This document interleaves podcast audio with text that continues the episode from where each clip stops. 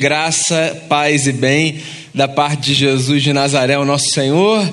Quero convidar vocês a voltarem os olhos para o Evangelho segundo Lucas, no capítulo de número 5, do verso 27 ao verso 32. Esse é o nosso texto para hoje. É bom ter você aqui, é bom saber que você está aí na sua casa também, assistindo a gente.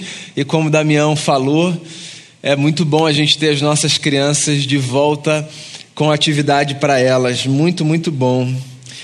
Deixa eu ler o texto, você acompanha aí onde você está. Evangelho segundo Lucas, capítulo 5, a partir do verso 27. Depois disso, Jesus saiu e viu um publicano chamado Levi sentado na coletoria e disse-lhe: Siga-me. Levi levantou-se, deixou tudo e o seguiu. Então Levi ofereceu um grande banquete a Jesus em sua casa. Havia muita gente comendo com eles, publicanos e outras pessoas. Mas os fariseus e aqueles mestres da lei, que eram da mesma facção, queixaram-se aos discípulos de Jesus: Por que vocês comem e bebem com publicanos e pecadores? Jesus lhes respondeu: Não são os que têm saúde que precisam de médico, mas sim os doentes. Eu não vim chamar justos, mas pecadores ao arrependimento.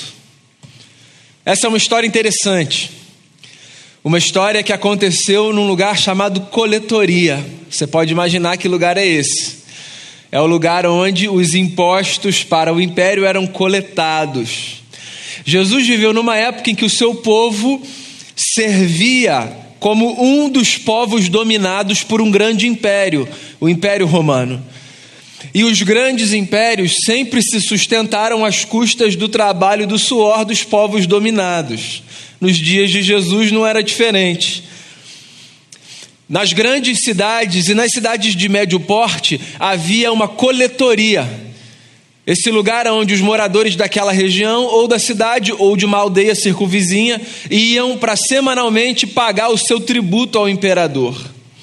Você pode imaginar com isso que a coletoria não era um lugar de muitos amigos. Você não ia para uma coletoria como ia para uma praça se encontrar com alguém para bater um papo.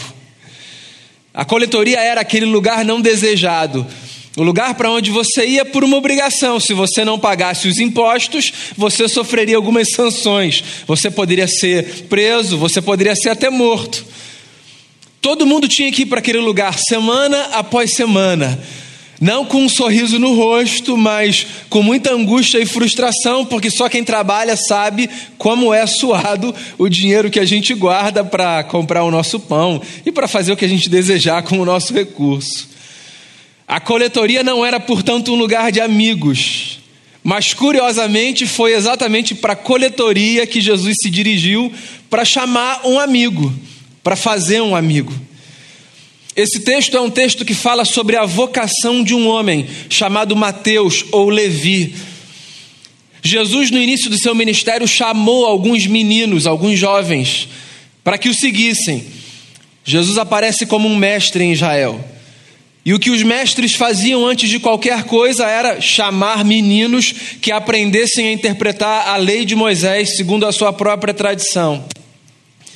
A gente já conversou sobre isso aqui algumas vezes. Os mestres, dependendo da reputação que eles tinham, tinham a capacidade de escolher os meninos mais destacados entre todos, na sua capacidade de discernir a lei de Moisés, os profetas.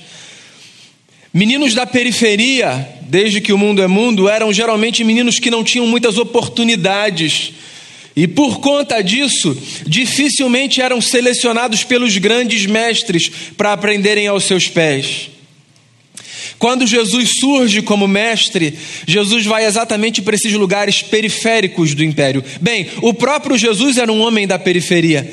Judéia, Galiléia, Samaria, essa região que hoje compõe o que a gente chama de Palestina, era no cenário do império uma região periférica.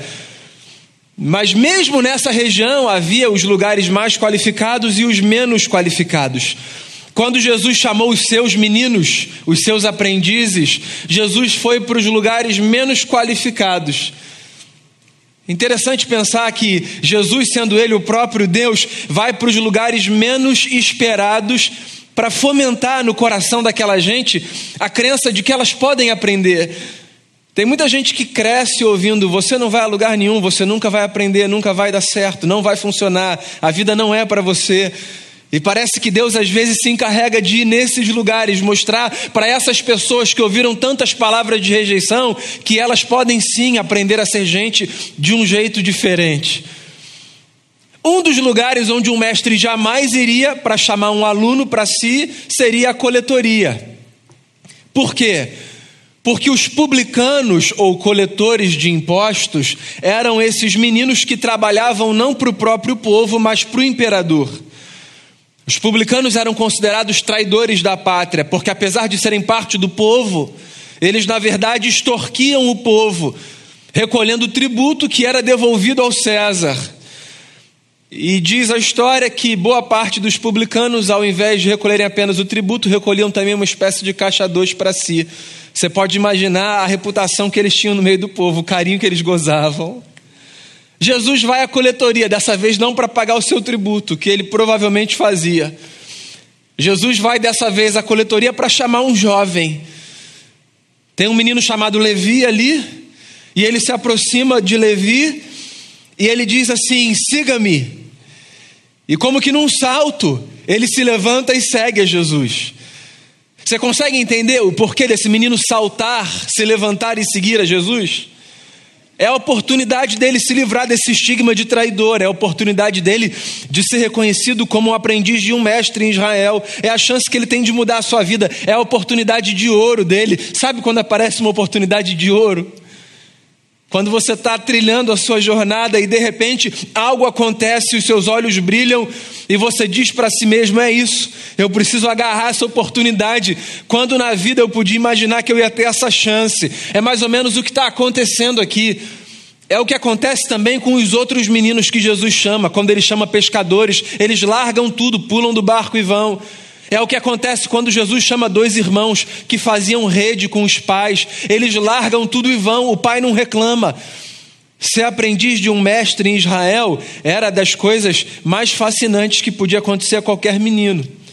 E aqui tem um, Levi, um coletor, um traidor, um homem que não gozava de uma reputação muito boa entre os seus, mas Jesus é Jesus. Ele vai atrás de gente que a gente nunca imagina que Deus vai atrás. Ele é a expressão de um Deus que vai em busca de uma gente de quem a gente quer distância nas leituras que a gente faz. Levi salta e começa a seguir o mestre. E parece que essa convocação que Jesus faz a esse jovem, ela vai tão fundo na alma que ele resolve oferecer um banquete para Jesus. Ele dá uma festa e ele convida pessoas, ele enche a sua casa. Jesus está ali. E curiosamente, alguns religiosos estão também, fazendo o que eu não sei. Não que religiosos não possam participar de festa. É que esses religiosos não gostavam de algumas pessoas, especificamente das pessoas que frequentavam aquela festa. Era uma festa na casa de Levi, o coletor.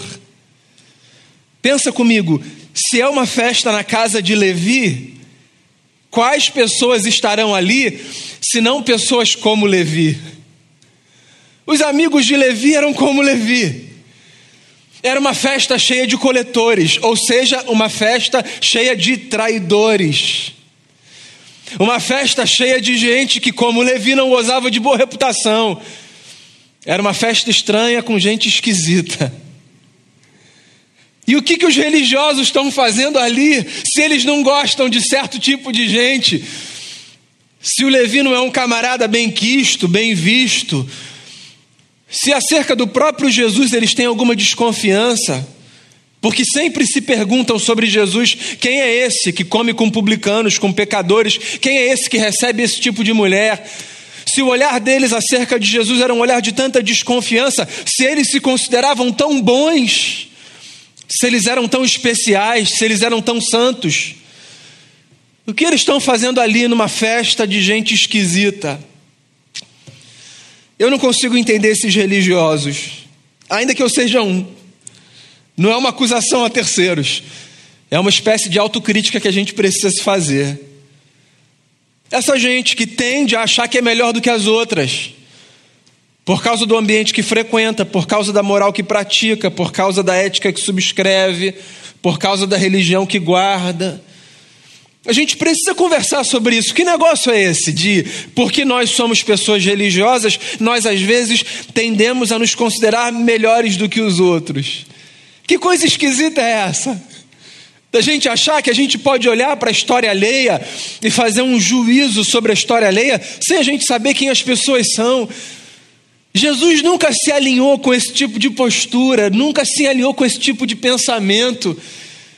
Jesus nunca financiou esse comportamento de gente que achava que a proximidade de Deus dava a si o direito de se distanciar dos outros. Eu fico imaginando a cabeça das pessoas que não fazem parte dos clubes, dos guetos, pensando: ora, será que se aproximar de Deus significa ter que se distanciar dos outros? Porque se se aproximar de Deus significa ter que se distanciar dos outros, por que a gente vai se aproximar então de Deus? Já que a nossa vida é tecida nessas relações aqui. Será que não faz sentido a gente aprender com João, também discípulo de Jesus, que disse que nós nos aproximamos de Deus quando nós enxergamos Deus na face do nosso próximo? Será que não está nisso o sentido da vida em descobrirmos Deus nos encontros que nós temos com as pessoas que nós amamos, nos desafios que nós aceitamos, de aprendermos a conviver com pessoas que pensam diferente de nós. Os religiosos dos dias de Jesus não conseguiam conceber esse negócio. Não todos, obviamente, mas aqueles que se propunham como modelo de religião, eles tinham muito problema com essa espiritualidade de Jesus. Mas sabe o que é engraçado? Eles ainda assim estão na festa. O que eles estão fazendo na festa, se essa festa é uma festa estranha de gente esquisita? Pensa comigo, o seu tempo é um negócio caro, raro. A gente não tem tempo para desperdiçar. A vida passa como num piscar de olhos. Os nossos filhos crescem numa velocidade que a gente só se dá conta quando a gente olha para os filhos dos outros que têm a mesma idade dos nossos e a gente diz: Nossa, como está grande. A gente não percebe, mas a vida está passando, a gente está trabalhando, as coisas estão acontecendo. Como o Bira falou aqui, alguns episódios esquisitos, estranhos, desconfortáveis, vis, malignos acontecem, outros tantos maravilhosos. Tem muita coisa boa também que acontece com a gente, e a vida vai passando, vai passando, e ela é preciosa. Quando alguma coisa dá a indicação de que a gente está perto do fim, Seja uma idade que a gente tem na cabeça, a gente acha que aquilo representa o fim, seja uma doença que nos acomete, quando alguma coisa se passa, aí a gente faz um exercício, a gente vê como a vida é maravilhosa e a gente se agarra àquilo, a gente não quer perder a vida, porque a vida é preciosa, a gente sabe disso. E eu fico me perguntando se a vida é preciosa, cara, rara, maravilhosa, por que gastar tanto tempo cuidando da história alheia? Frequentando festas que não são para gente, entrando em jantares nos quais parece que o único papel que a gente vai desempenhar é fiscalizar quem está, quem não está, por que está, por que não está. Ora, vai na casa do Levi, quem quer ir na casa do Levi? Ele está dando um banquete, ele está convidando Jesus. É a forma dele de agradecer Jesus pela honra de ter recebido a oportunidade de ser um discípulo, um aprendiz. Ele pôs a mesa, ele fez um banquete. E ele deixou a porta aberta. Entram os amigos de Levi. E entra quem quiser entrar. Essa era a cultura do mundo antigo. E entra inclusive uma gente que só entra para cuidar da vida alheia. Amigos e amigas. Fujamos desse lugar de sermos gente que se apresenta em espaços para cuidar da vida alheia. A gente não tem, tem coisa mais importante para a gente fazer com o nosso tempo. Tem coisa que vale mais a pena do que entrarmos em ambientes para fiscalizarmos e dizermos: ora, ora, se não é um outro coletor que está ali do lado daquele Jesus, ora, ora. Fico imaginando se Jesus sabe quem está jantando com ele nesse momento. O texto diz que tinha muita gente comendo com eles, publicanos e outras pessoas. Mas os fariseus e aqueles mestres da lei, que eram da mesma facção, queixaram-se aos discípulos de Jesus: Por que vocês comem e bebem com publicanos e pecadores? Essa pergunta é uma pergunta interessante, porque mais do que uma pergunta, na verdade, o que está acontecendo aqui é o estabelecimento de um paradigma. Essa pergunta foi feita algumas vezes para Jesus. Por exemplo, quando Jesus contou aquelas três parábolas lindas de Lucas 15, a parábola da moeda perdida, a parábola da ovelha perdida e a parábola do filho pródigo, ou a parábola do pai maravilhoso, quando Jesus contou essas três histórias, ele contou essas três histórias para responder exatamente a mesma pergunta: por que você come com publicanos e com pecadores? A pergunta que essa gente que se acha melhor faz para si e para o mundo e para Deus é: por que Deus, esse tipo de gente? Por que essa gentinha? Essa gente não consegue entender que tipo de Deus Jesus está querendo revelar para a humanidade. Essa gente não consegue entender o paradigma de Jesus na construção da sua espiritualidade. Porque o que está acontecendo aqui na casa de Levi é um milagre.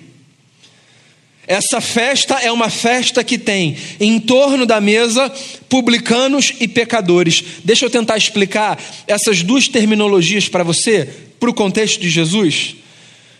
Bem, publicanos, eu já disse a você, os publicanos eram, naquele contexto, esses homens que faziam parte do povo judeu, mas que tinham sido selecionados para trabalhar para o império e que, por conta disso, eram considerados entre os judeus como traidores da pátria, traidores do povo. Eles tiravam dinheiro dos seus irmãos para pagar tributo ao César. Era uma função, era o trabalho deles.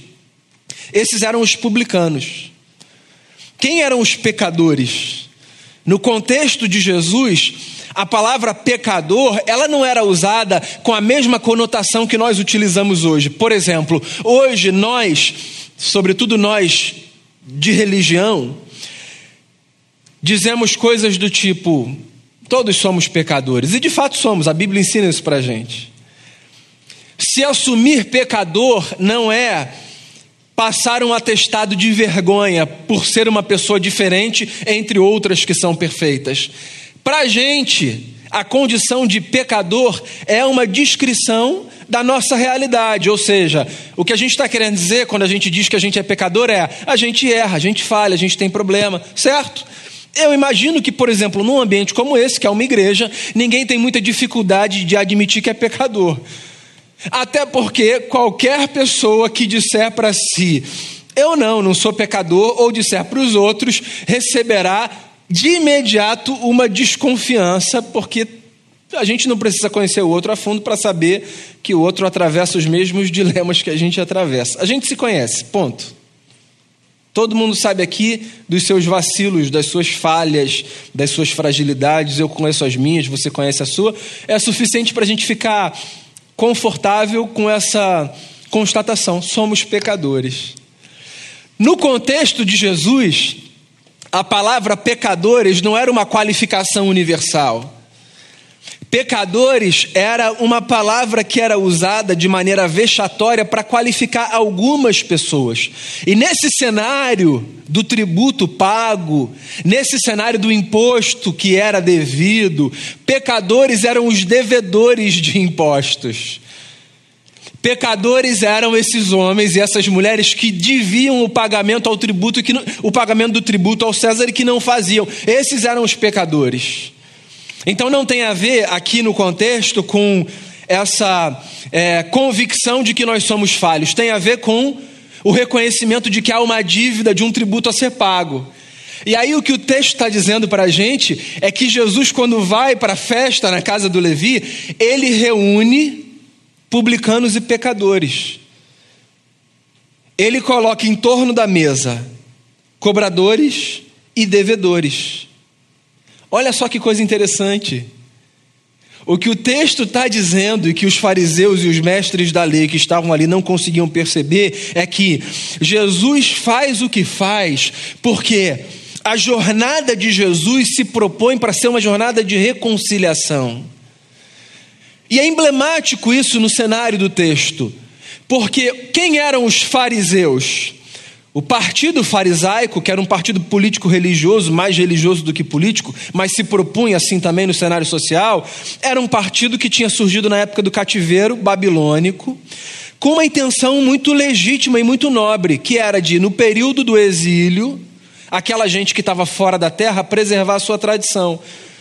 Então, os fariseus, eles desde o cativeiro da Babilônia, se propuseram como essa gente que no exílio distante do povo preservaria com a construção, por exemplo, das sinagogas, dos espaços de manutenção da cultura judaica, da tradição de Israel, faria, perdão, a manutenção de toda essa tradição, manteria viva toda essa tradição. Com o passar do tempo, esses homens que não representavam a totalidade do povo, eram um partido eles foram se transformando nesse retrato da espiritualidade que mede os outros a partir de si.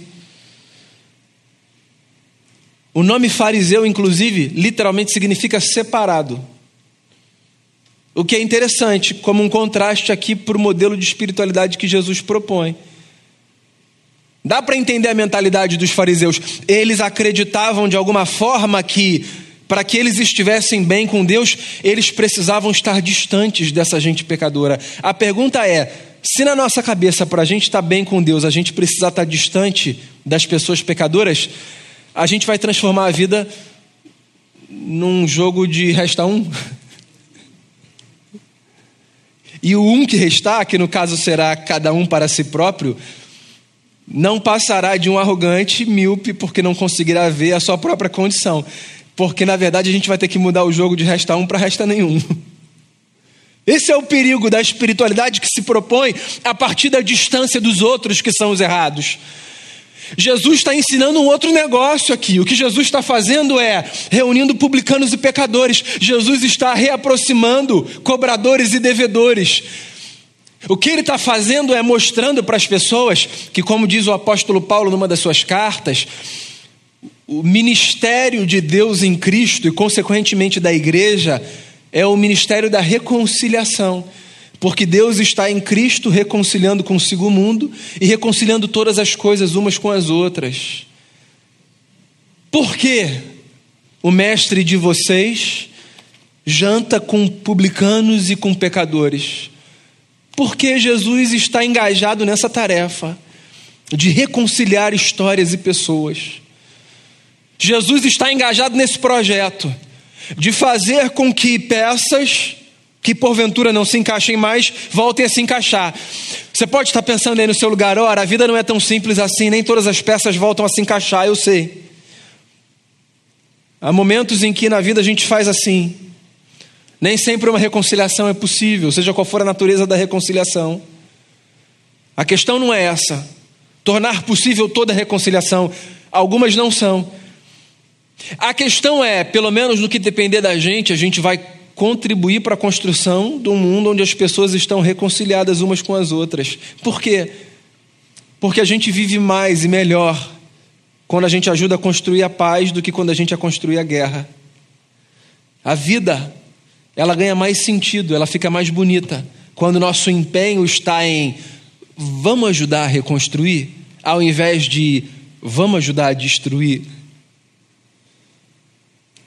Não bastasse o fato de que por si só aquela reunião já deixava clara qual era o propósito de Jesus, o nosso mestre ainda se deu o trabalho, o que ele nem sempre fazia, de responder aos que perguntaram aos discípulos: por que vocês comem com publicanos e com pecadores? Ele responde dizendo assim: não são os que têm saúde que precisam de médico, mas sim os doentes. Eu não vim chamar justos, mas pecadores ao arrependimento. Eu acho essa resposta simplesmente fascinante. Por que Jesus? Por que reunir essa gente? Por que se aproximar desse povo? Se o Senhor é quem o Senhor diz que é, se o Senhor está aqui como um representante de Deus, se o Senhor está aqui como um mestre em Israel, se o Senhor quer ensinar a gente a viver a lei de Moisés, que é cheia de beleza, se esse é o propósito do Senhor, por que com essa gente? Jesus responde dizendo: Porque eu estou aqui com uma missão. E a minha missão não é a de ficar gastando meu tempo com quem acha que não precisa de nada. A minha missão é oferecer alívio e esperança para quem deseja encontrar um pouco de sentido para a vida, para quem deseja ser curado das suas aflições. É isso. Jesus veio para isso. Jesus se propõe dessa forma ainda hoje.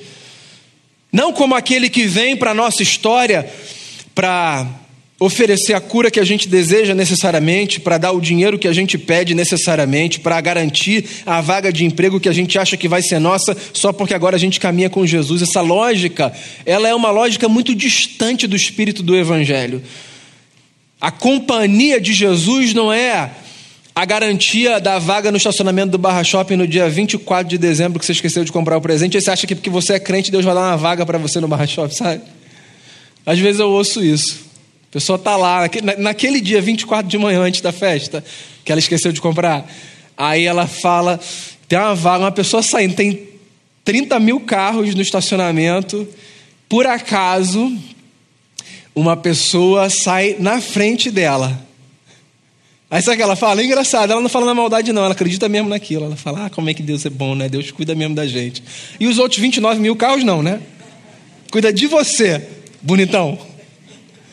Viver com Cristo não é isso, não. Não é conseguir uma vaga no estacionamento do Barra Shopping. Não é isso. Isso é pequeno.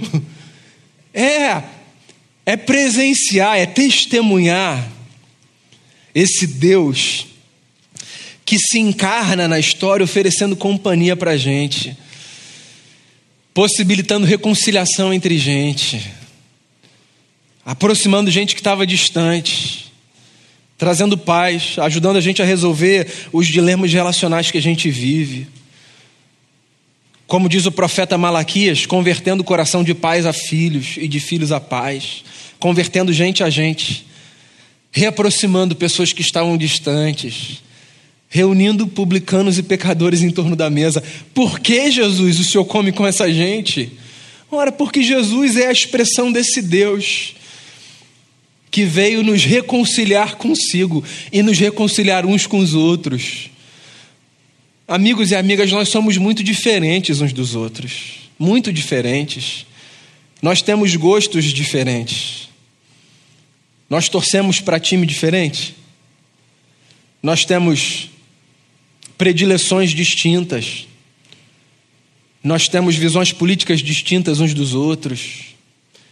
Nós gostamos de coisas que os outros não gostam e vice-versa. Mas nós podemos viver como um povo, porque o ministério de Cristo é o ministério da reconciliação. Isso precisa ser reafirmado num tempo como o nosso. As nossas diferenças não precisam nos afastar. Porque se Jesus reunia em torno da mesa publicanos e pecadores, cobradores e devedores, isso significa que nós, a despeito das nossas diferenças, sejam elas quais forem, estejam elas onde estiverem, nós podemos viver em torno de uma mesa, contribuindo para a construção ou com a construção de um bem comum. E que bem comum é esse? É a transformação desse mundo num mundo em que, no que depender de nós, ele terá mais cara de céu do que de inferno. Será um ambiente mais de paz do que de guerra. Por que, Jesus? O Senhor come com essa gente? Porque Jesus veio não para manter esse pseudo-museu de pessoas perfeitas que estão expostas numa prateleira, pretendendo uma história absolutamente real. Não, Jesus veio para montar com as peças da humanidade um grande e belo mosaico formado por pecadores e pecadoras, gente como a gente, que é falha, que tem problema, que passa por luta que erra, que acerta também e que tem muita virtude e beleza e que pode caminhar como um povo, acreditando que se Deus nos reconciliou com Ele em Cristo Jesus, Ele pode também nos reconciliar uns com os outros.